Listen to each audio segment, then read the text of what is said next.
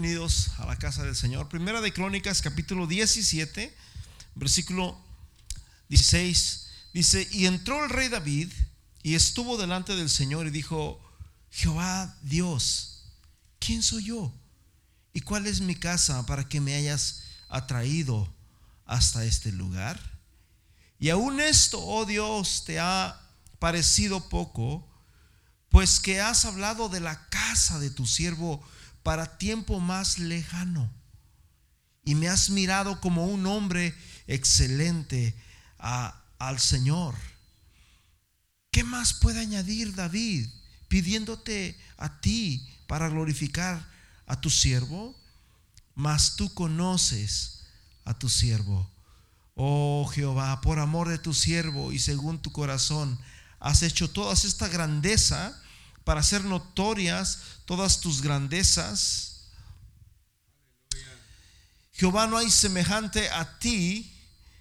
Dice, en la tierra, ya me, dice, no hay semejante a ti, ni hay Dios sino tú, según todas las cosas que hemos oído con nuestros oídos. ¿Y qué pueblo hay en la tierra como tu pueblo Israel, cuyo Dios fueses y se redimiese un pueblo para hacerte nombre con grandeza y maravillas, echando a las naciones delante de tu pueblo que tú rescataste de Egipto.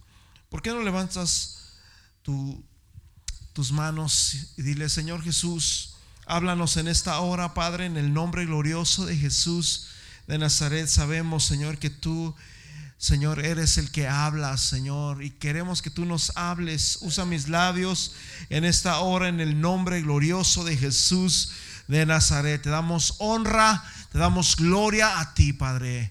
Amén y amén, Jesús. Tome su lugar diciendo gloria a Dios. Un siervo excelente. David, hermanos, era un, fue un rey, a uno de los grandes reyes del pueblo de Israel su nombre fue David. Empezó el llamado desde siendo un mozo, siendo un joven. Dios lo llamó. Dios conocía el corazón de David. Como sin duda alguna Dios conoce el corazón de cada uno de los, de los que estamos aquí. Dios conoce tu corazón. Dios conoce la intención que hay en nuestros corazones. Y la Biblia dice, mi hermano, de que David tuvo en su corazón edificarle una casa a Dios.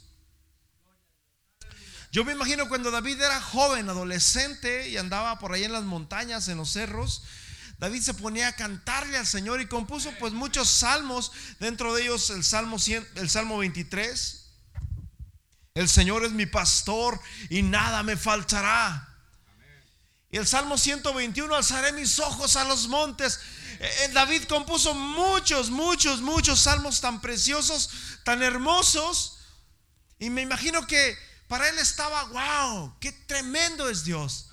El Salmo 84, ¿verdad? Cuán amables son, oh Señor, tus moradas. Anhela mi alma y aún ardientemente desean los atrios de Jehová. El Salmo 8. Se me fue. El Salmo 8. Oh Jehová, Señor nuestro, cuán grande es tu nombre en toda la tierra. Cuán grande es, te imagino lo que pensaba David, cuán grande es tu nombre en todo, o sea, ni, ni siquiera la tierra podía sostener el nombre de Cristo. Le has hecho poco, le has puesto tu gloria sobre los cielos, de la boca de los niños. Ya, y de los que maman fundaste la fortaleza a causa de tus enemigos. Todo lo que David pensaba en su corazón. Él se imaginaba un Dios, hermanos, precioso, un Dios hermoso. Pero cuando llegó a ser rey y que David tenía el control, en sus manos estaba una gran nación. El pueblo de Dios estaba en sus manos. Cuando David era adolescente estaba en el cerro y miraba a Dios y decía, oh Señor, te doy gracias porque eh, tú me has revelado. Y sabes una cosa, mi hermano, es bien importante cuando tú empiezas a conocer a Dios de primera mano.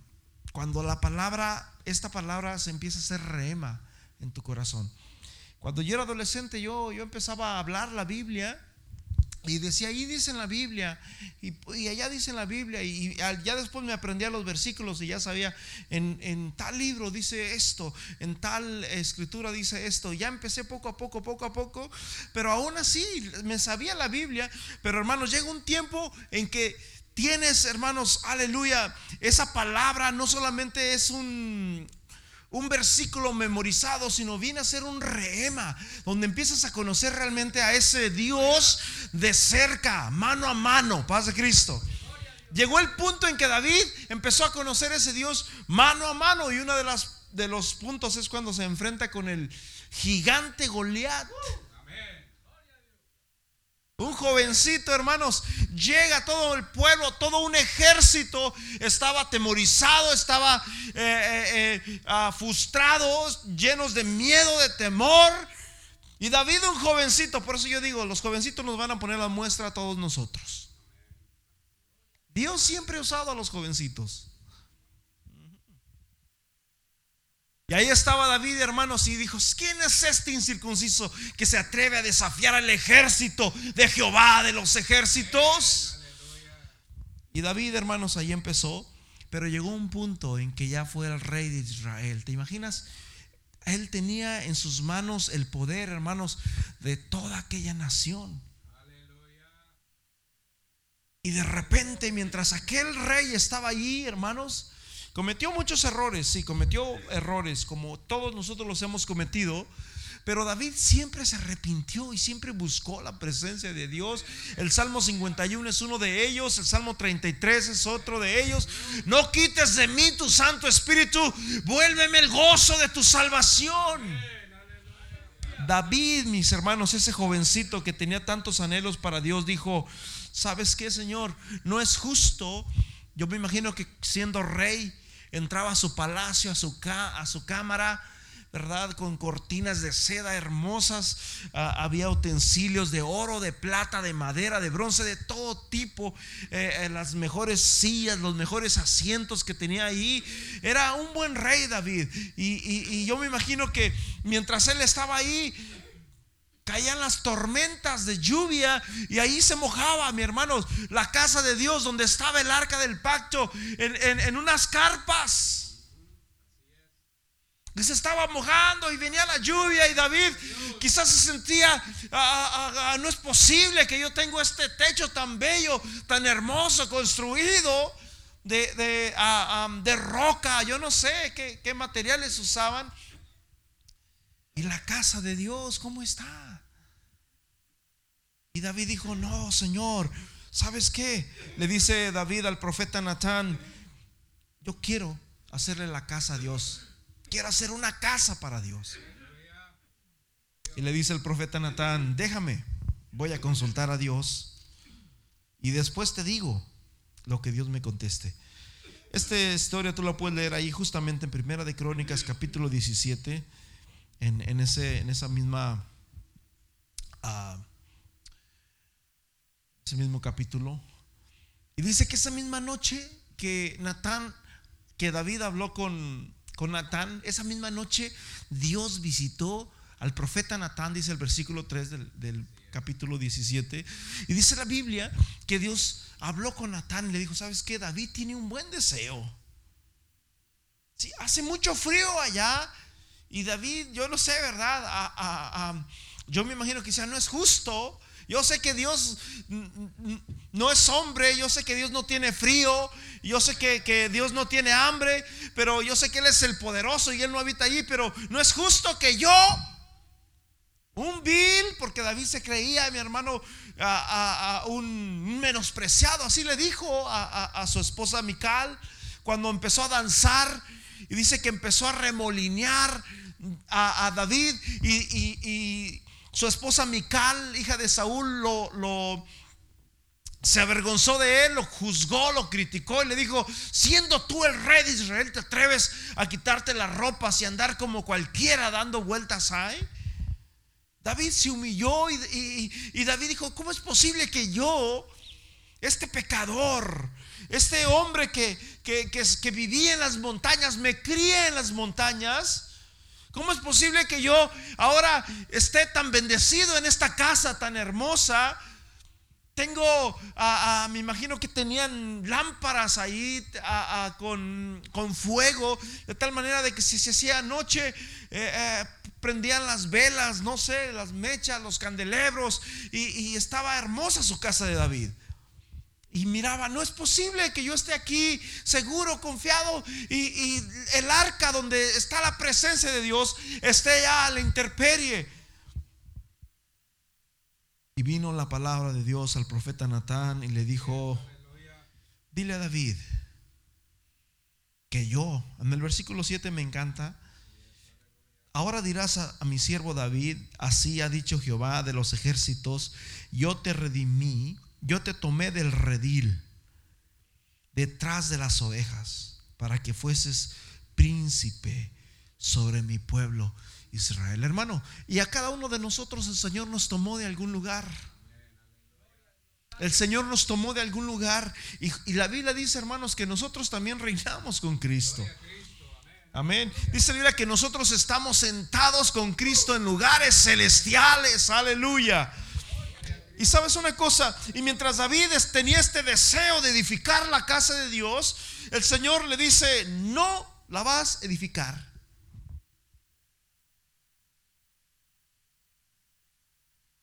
Paz de Cristo. Ahora la pregunta es, ¿cómo lo va a tomar David cuando escuche lo que Dios dijo? Pero David, hermanos, era un hombre sensible. ¿Se acuerdan cuando el Dios le dijo a, Saúl que fuera y terminara a los a amonitas y los exterminara, no te traigas oro, no te traigas vacas, no traigas nada, acaba con todos. Y vino Saúl y dijo, no, me gustó esto, me gustó aquello, me gustó lo otro. Y, no le hizo caso, hermano. ¿Qué importa lo que Dios ha dicho? ¿Qué importa lo que dice la Biblia? No, vamos a hacerlo. Al final de cuentas es para la gloria de Dios. Vamos a traer estas vacas y estos toros y los vamos a ofrecer eh, eh, delante. Quizás tenía ese deseo. Muchas veces tenemos buenos deseos y decimos, lo voy a hacer y, lo, y voy a dar. Yo me acuerdo cuando era jovencito allá donde soy, en el cerro, hay unas yacatas de piedra grandes de muchas rocas. Yo no sé si están así o ya están chiquitas, pero eran grandes como tipo pirámides, hermanos. Estaban juntas así. Estaba una, estaba otra, había como tres y estaban así en, en, línea así. Había varios, en varios cerros, ese tipo de cosas. Y la gente decía que abajo de las piedras había oro, pero para sacar tanta piedra era un problema. Y yo recuerdo que mucha gente eh, tenía hoyos por ahí porque se cansaba uno, eran piedras muy, ahí hay piedras muy pesadas, muy pesadas. Y la gente se cansaba, se cansaba y yo me recuerdo cuántas veces no fui y moví una piedra, Señor, si me encuentro el oro te lo doy y te hago un templo grandísimo. Paz de Cristo. Siempre, hermanos, el hombre mete ahí lo, lo de él. Y sabes una cosa, Saúl en otra ocasión, dice la Biblia, mi hermano, que cuando iban a ir a pelear, eh, tenían que llegar el profeta y tenía que traer el efod y tenía que ofrecer el sacrificio, pero Saúl se desespera porque el profeta no llegaba y aquel estaba desesperado porque ya quería ir. Ya quería hacerlo, ya, ya, ya se llegó la hora de ir a pelear, pero Dios estaba probando su corazón y el profeta por alguna razón no llegaba. No había teléfono, no había WhatsApp, no había nada. Y de repente, mis hermanos, se desespera Saúl porque era muy impetuoso este hombre. Se dejaba llevar mucho por sus pensamientos, por su carne, por su corazón. Y se levanta y va y ofrece sacrificio. Al final de cuentas, ¿qué? Lo que voy a hacer yo lo va a hacer él. ¿Cuál es la diferencia? y hace el sacrificio y llega el profeta, hermanos, le dice, ¿sabes que Hasta aquí, ahora sí ya llegaste al colmo. Y ahí fue cuando Dios lo termina de desechar a este hombre, paz de Cristo. Ahora el problema era cómo iba a actuar David ante esta situación. Sin embargo, mis hermanos, David, mis hermanos, era un, era un hombre, hermanos, de un corazón puro. David era un hombre de un corazón puro. quiero, tengo varias enseñanzas para, enseñarles. Una de ellas es acerca de, bueno, no, no sé si decírselas. pero hubo una ocasión en que David, cuando andaba huyendo de Saúl, uno de los hombres, no recuerdo la cita porque no, no la tengo todavía, pero le empezó a gritar, ¡Hey! Le empezó a decir perro. Imagínense que le digan a una persona eso o a ti que te digan eso. Y los, los hombres de David, porque pues David andaba huyendo por su vida. David nunca le hizo ningún mal, ningún mal a Saúl. Y este hombre decía, no, este anda haciendo distorsión, este anda causando división en el pueblo y se atrevió a gritarle así sin conocerlo sin saber quién. Entonces los hombres de David se molestan y dicen, ¿sabes qué? Yo, vamos a callarlo, yo lo voy a callar, déjame. Y yo voy y lo callo. En otras palabras, lo voy a matar. Y David dijo, no, no, no, no, no, no, le hagas daño. David tenía un corazón puro, paz de Cristo. ¿Cuántas veces Saúl no lo quiso matar? Dice la Biblia que mientras David tocaba el arpa, Saúl le aventaba una lanza.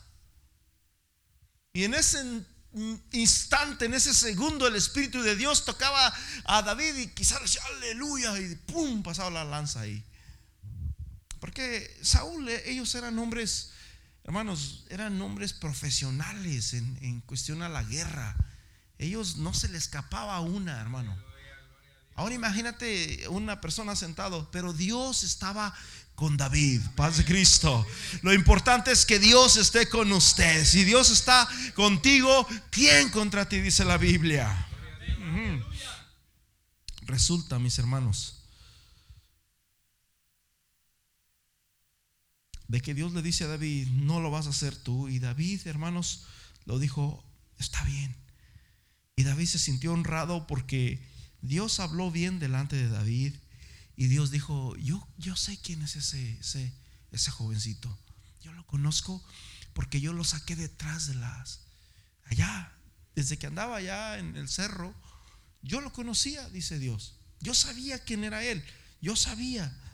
Hermanos, Dios nos conoce a cada uno de nosotros y Dios quiere, mis hermanos, que nosotros seamos perfectos.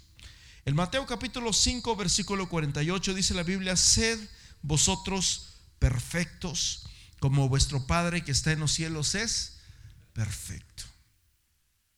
Nosotros, mis hermanos, ya no hay tiempo, ya no hay tiempo, hermanos, de andar jugando al, al, cristiano.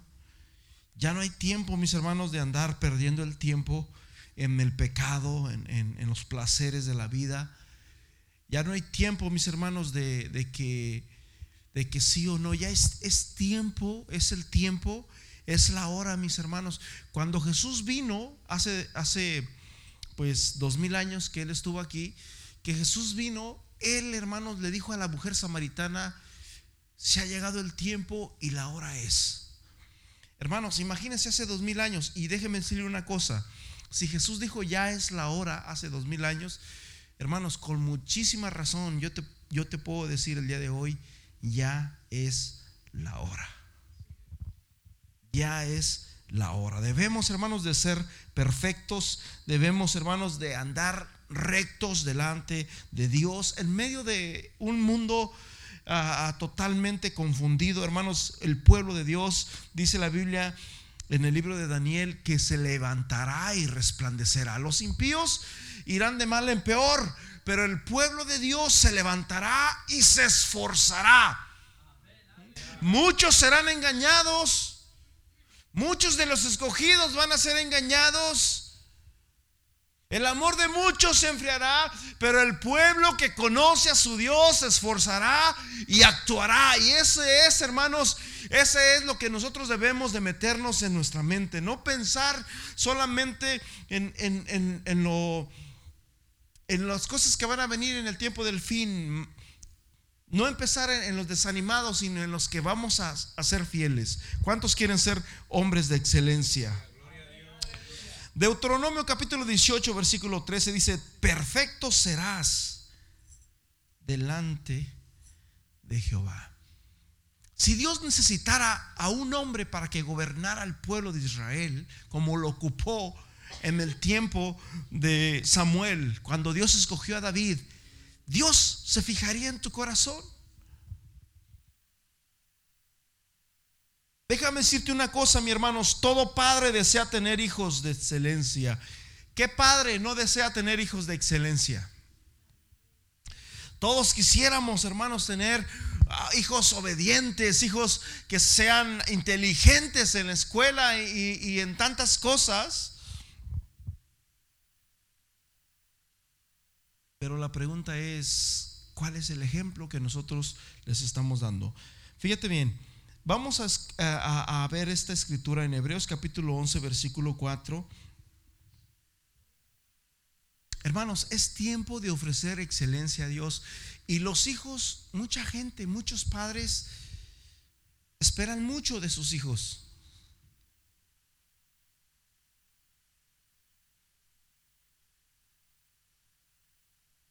Lo que tenemos que entender, mis hermanos, es que nosotros debemos de poner la pauta. Dice, por la fe Abel ofreció a Dios más excelente sacrificio que Caín, por lo cual alcanzó testimonio de que era justo, dando a Dios testimonio de sus ofrendas, y muerto aún habla por ella. Por la fe Abel ofreció a Dios más excelente. Hermano, es tiempo de que le empecemos a dar a Dios excelencia.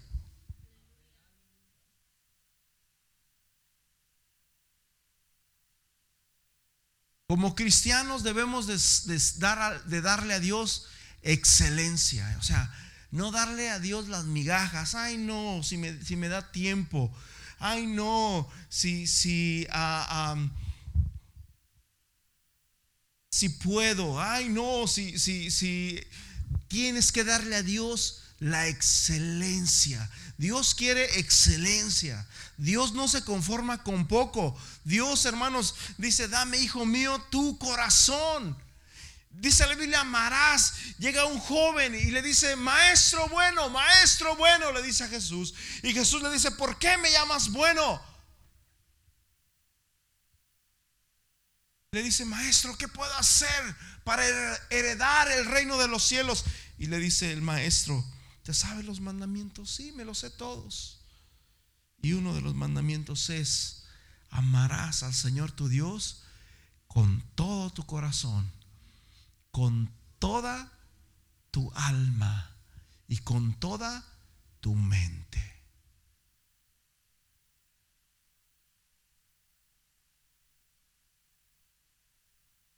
Hermano, es tiempo, es tiempo y es la hora en que comencemos a hacerle, a ser hombres de excelencia a Dios. Paz de Cristo. Tenemos que ser hombres de excelencia para Dios. Si vas a hacer algo, mi hermano, si vas a hacer algo, hazlo con excelencia. Si vas a servir, sirve con excelencia. Si vas a trabajar, trabaja con excelencia.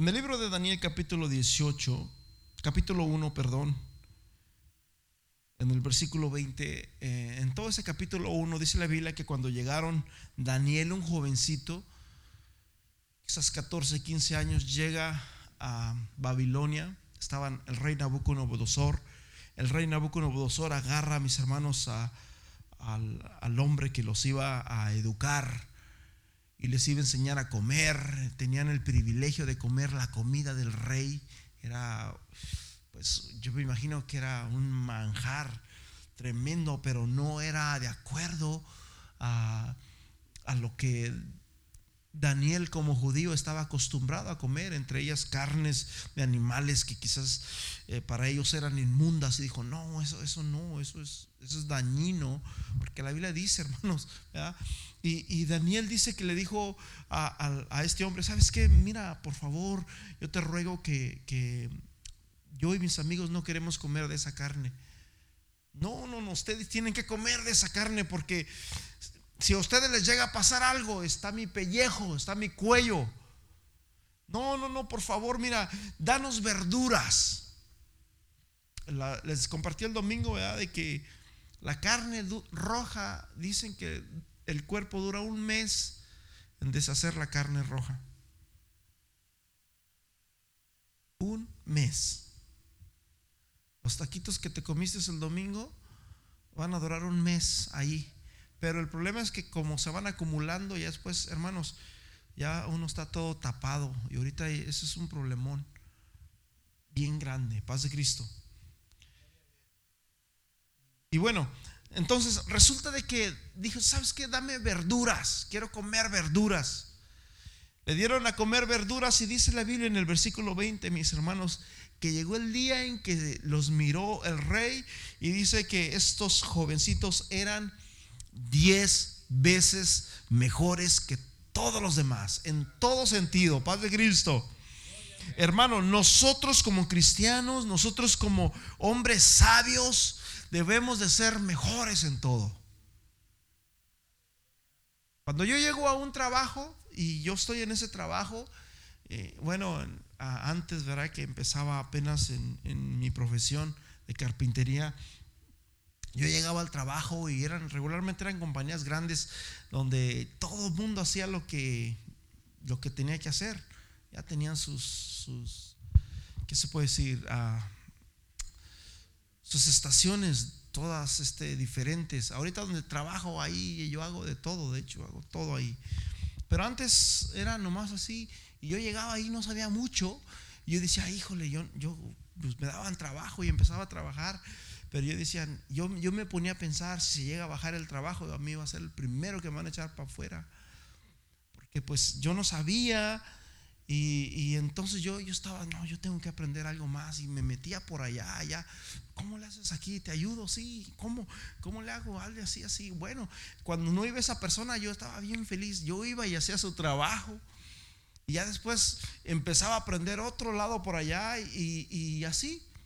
Pero yo siempre tenía en la mente como diciendo, híjole, no sé cuánto tiempo voy a durar aquí. Gracias a Dios que, que yo me acuerde, no sé si me corrieron de algún trabajo, pero casi a todos me, me fui.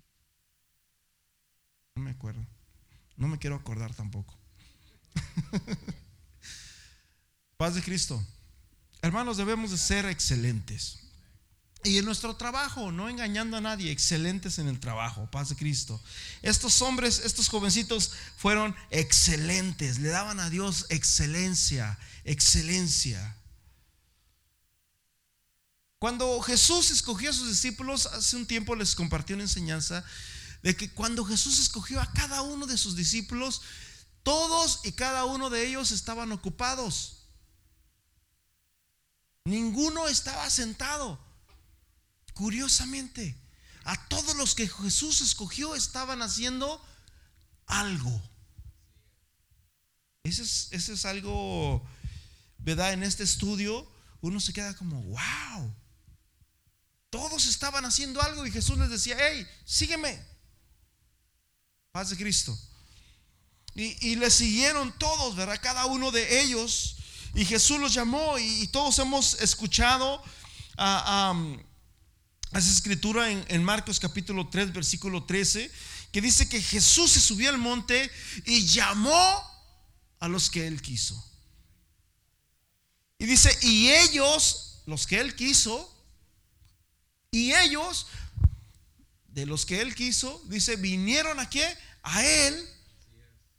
Y designó a doce para que les estuvieran con él y para enviarlos a qué, mi hermano? A predicar. De una multitud grande que seguía a Jesús porque yo una ocasión di una enseñanza de que Jesús, dice la Biblia, que era famoso porque era el nuevo predicador y hacía milagros y, la, y era algo nuevo para ese entonces. decían, ¿quién es este hombre? Y la gente se, se amontonaba para, para oírlo. La gente corría por los desiertos, atravesaba los mares para escuchar a Jesús. No le importaba el tiempo, la hora o la circunstancia. Ellos querían ir a, ver a Jesús.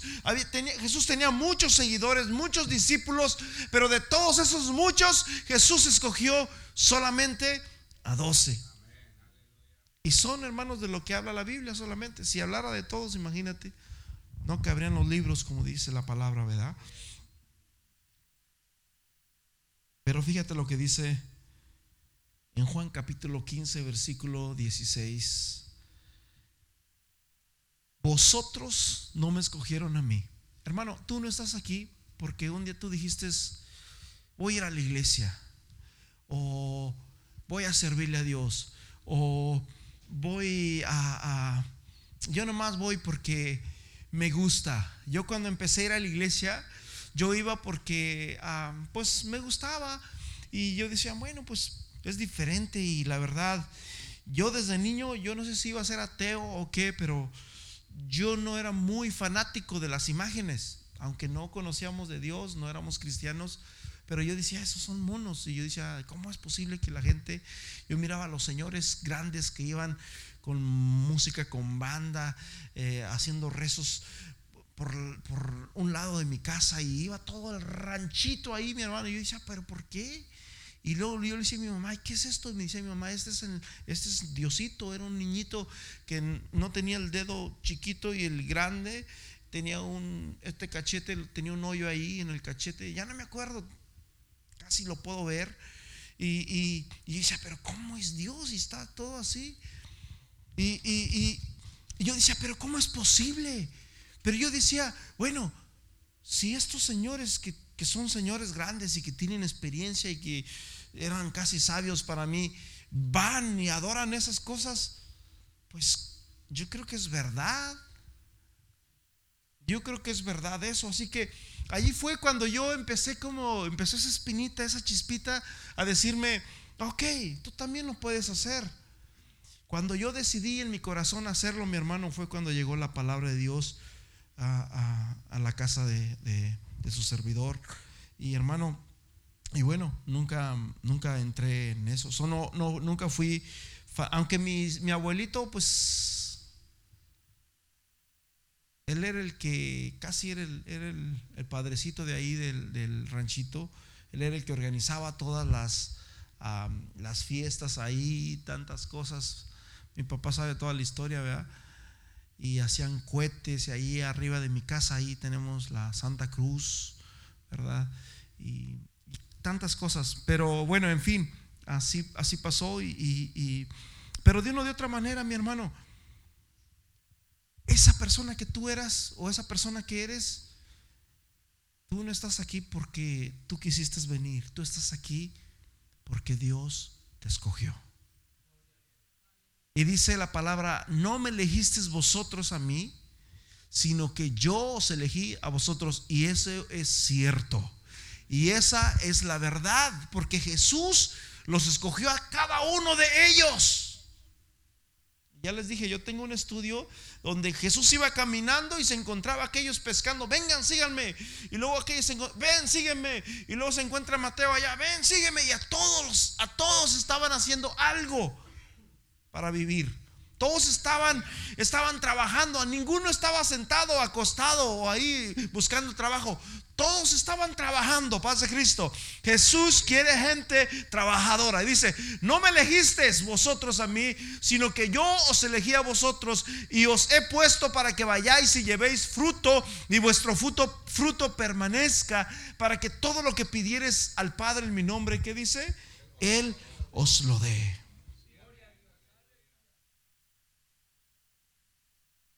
En Mateo capítulo 22, Jesús habla de las famosas bodas, del banquete de bodas,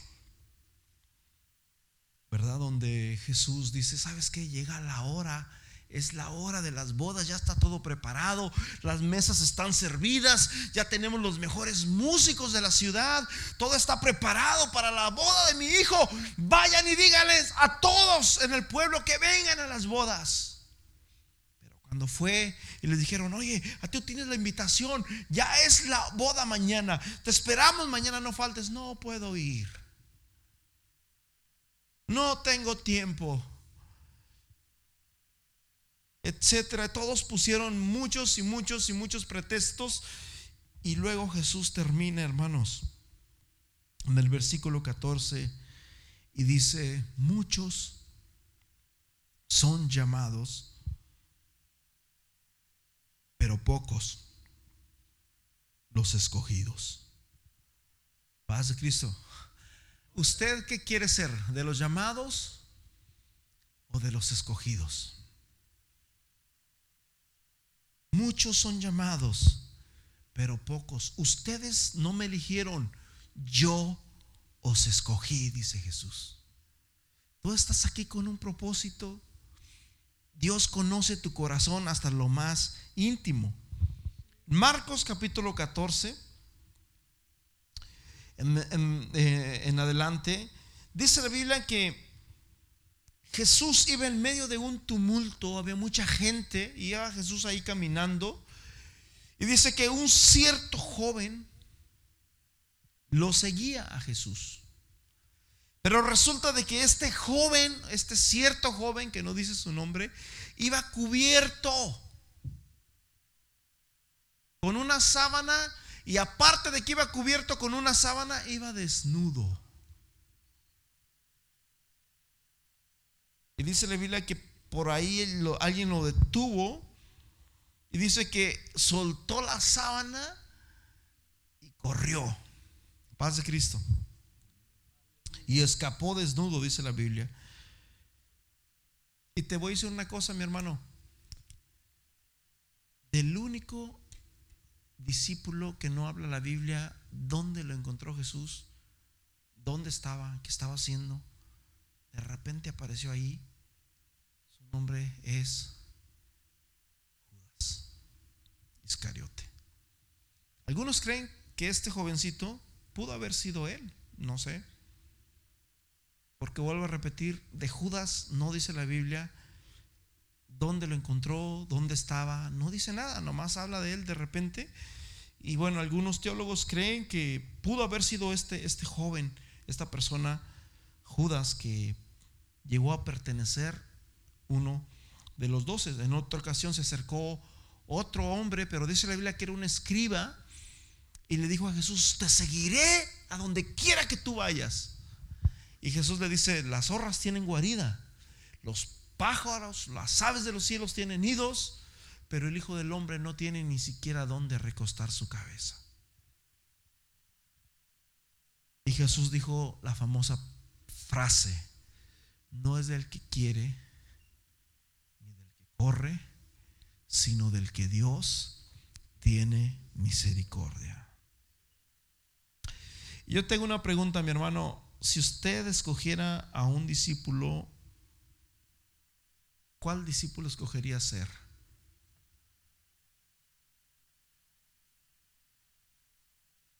dice Juan. Bueno, ahora de otra manera. Si, si a ti te tocara escoger a los discípulos, bueno, ¿cuál, cuál serías de, todos ellos? Pues yo estoy seguro que todos, algunos dijeran Pedro, otros dijeran Santiago, ¿verdad? Que fue el, el líder de la iglesia primitiva, o Juan, ¿verdad? Que fue el que escribió pues el libro del Apocalipsis, cuánta revelación no tuvo Juan en, en, ese, eh, en la isla de Patmos y tantas cosas. Y yo estoy seguro que nadie escogería a Judas Iscariote. Paz de Cristo. Pero dice aquí la palabra de Dios en Juan capítulo 6, versículo 70. Uno es. Fíjate lo que dice aquí. Jesús respondió, ¿no os escogí yo a vosotros, los doce, y sin embargo uno, uno de nosotros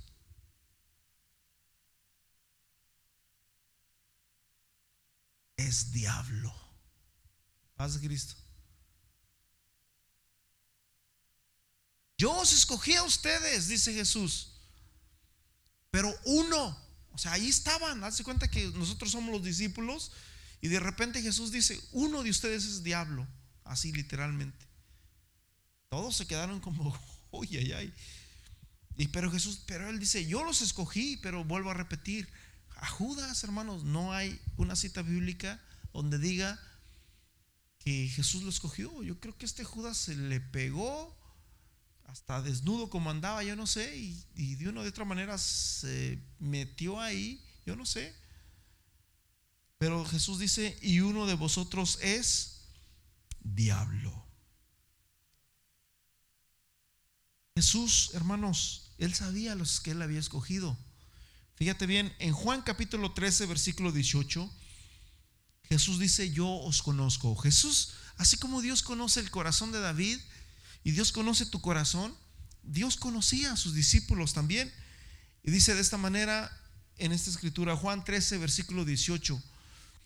Dice, no hablo, no hablo de todos vosotros, yo sé a quienes he elegido, yo sé a quienes he escogido. No hablo de todos, yo sé ¿A quiénes he escogido? Mas para que se cumpla la escritura, el que come pan conmigo, levantó, levantó contra mí su calcañal. En otras palabras, Jesús dice, yo sé quién eres, yo sé quiénes son ustedes, yo, yo los conozco a ustedes, pero hay uno aquí que no lo conozco o, o que tenía que entrar o sea que Judas entró para que se cumpliese la escritura. Jesús sabía quién era él desde un principio. Jesús lo conocía, pero era necesario que él estuviera ahí adentro también. Jesús, hermanos, nos conoce a todos y nos dice Jesús, no arranquen la cizaña. No sé que si arrancan la cizaña también van a arrancar el trigo juntamente.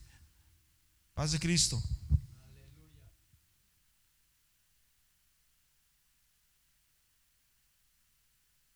¿Cómo está tu corazón, hermano? En realidad, eh, este, este, este, tema se llama Un siervo excelente y, apenas voy a la mitad. pienso que voy a, voy a concluir y después en otra ocasión se los, se los les sigo dando porque mi Realmente el tema es, es excelencia, es excelencia. Hermanos, es tiempo de que le demos a Dios excelencia. Ah, es más, fíjate, para Eclesiastés capítulo 5, si no me equivoco, este versículo Dios me lo dio ahorita, eh, en este momento.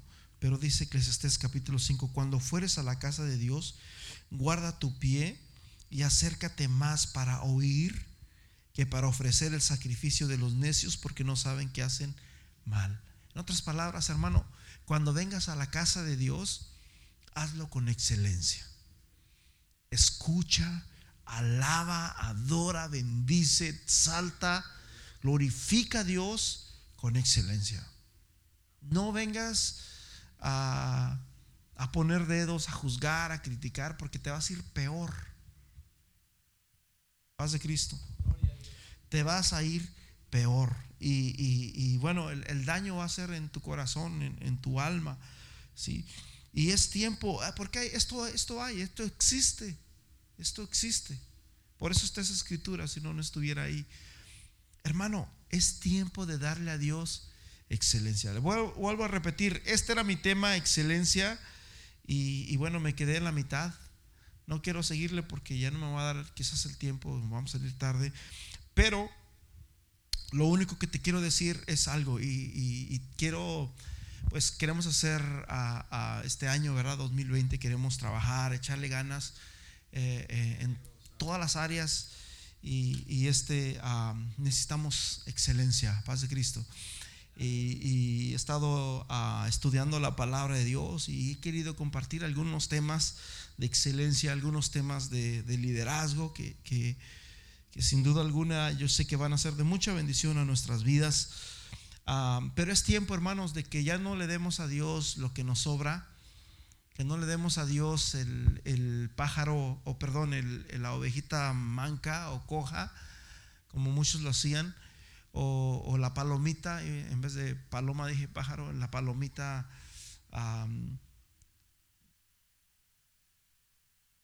quebrada del ala o, así, porque Dios quería excelencia. Dios quiere, hermanos, excelencia. Es importante que le demos a Dios excelencia. Y es, hermanos, y te voy a decir una cosa, mi hermano, si Dios nos encuentra, si Dios viene y nos encuentra haciendo excelencia, hermanos, Créeme de que Dios dice, vente conmigo, amigo. vente conmigo. Es tiempo, hermanos, de que nos esforcemos una milla más, que le demos a Dios la excelencia en toda nuestra vida. los, los, animo para que nos esforcemos más, que le echemos ganas y que empecemos, hermanos, a ser a, hombres de excelencia en el, en el nombre de Jesús. Ah, y una de las cosas, ¿verdad? Es, es, es el tiempo. Paz de Cristo. Es el tiempo. Yo recuerdo que en una ocasión llegábamos, hermanos, los domingos aquí no había unas, casi una silla vacía. Los parqueaderos estaban llenos y, era un privilegio, hermanos, que faltaban 10 minutos o 15 minutos y ya estaba lleno aquí. Y yo a veces decía, ay Señor, ya, ya empezamos, no, pero son las 11, bueno, vamos a empezar a las 11 y, y eso era muy bonito, paz de Cristo.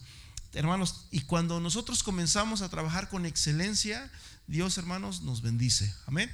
Así que vamos a ser excelentes en la obra de Dios. Eh, eh, y, bueno, vamos a echarle ganas. Y me quedé en la mitad eh, y faltó otra buena parte, muy buena, pero en otra ocasión. Amén. ¿Qué les parece si, si nos ponemos en pies en el nombre de Jesús?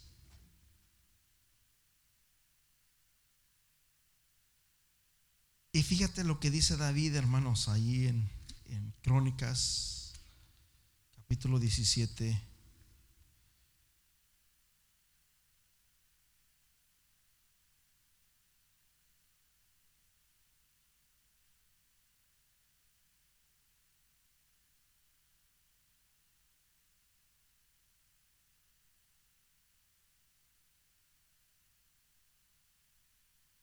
¿Aún esto, oh Dios, te ha parecido poco? Pues has hablado de la casa de tu siervo para tiempo más lejano y me has mirado como a un hombre excelente. David nos está dando el lujo. Dios dijo, David tiene un corazón como el mío, dice Dios. David no lo dijo de sus labios, porque dice la Biblia que te alabe el extraño y no te alabes tú solo. Y David, hermanos, estas palabras, estas palabras le tocaron el corazón a David y dijo, wow. Como cuando alguien habla bien de ti, que alguien habla bien de ti. Por cierto, este, pues, gracias. Les quería dar gracias el domingo pasado por lo de mi cumpleaños que hicieron el otro día yo no estoy muy acostumbrado a, que me celebren los cumpleaños porque nunca me lo celebraron. Y ahora de grande me siento como mal, me siento como que ah, siento como que no sé, raro. Pero les doy las gracias y algunas de las de las cartas que me dieron me hicieron llorar. Porque cuando tú miras lo que hay en el corazón de alguien, hermanos, hacia tu persona, eso te hace llorar. Paz de Cristo. Así se sintió David y dijo, wow. Eso le, quebrantó su corazón al, al saber lo que Dios pensaba de David y dijo, me has mirado como un hombre excelente. Padre Celestial, te pido en esta hora, Señor, en este momento que bendigas a mis hermanos, a mis hermanas y que levantes, Señor Jesús, hombres y mujeres de excelencia, hombres y mujeres que marcan la pauta, Señor hombres y mujeres que van delante, Señor, que no esperan, Señor, a que alguien se levante o a que alguien lo haga, que ellos, Señor, van delante, que ponen la pauta, Señor, que ponen el ejemplo, Señor, que llevan la mano en el arado, Señor, en el nombre glorioso de Jesús, este 2020, Señor, levanta hombres de excelencia, levanta mujeres de excelencia, levanta jóvenes de excelencia, levanta músicos de excelencia, levanta, Señor, personas que te den lo mejor a ti, Señor, porque tú eres un Dios excelente, porque no hay otro Dios fuera de ti y es un privilegio que tu pueblo, Señor, te tenga a ti, el único Dios verdadero, el único creador del universo, como nuestro Dios, nuestro Señor y Señor Jesús, nuestro Rey y Redentor. Por eso, Señor, queremos servirte con excelencia.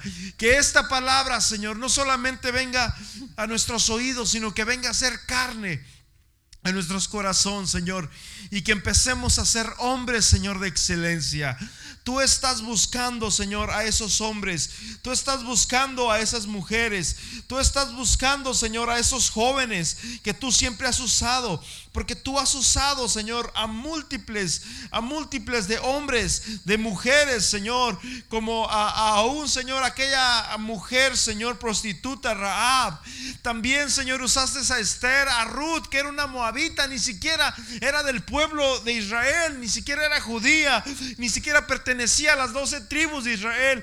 Era una mujer pagana y tú, Señor, de ahí, Señor, tuviste misericordia de ese vientre y de ahí viene, Señor, el linaje tuyo.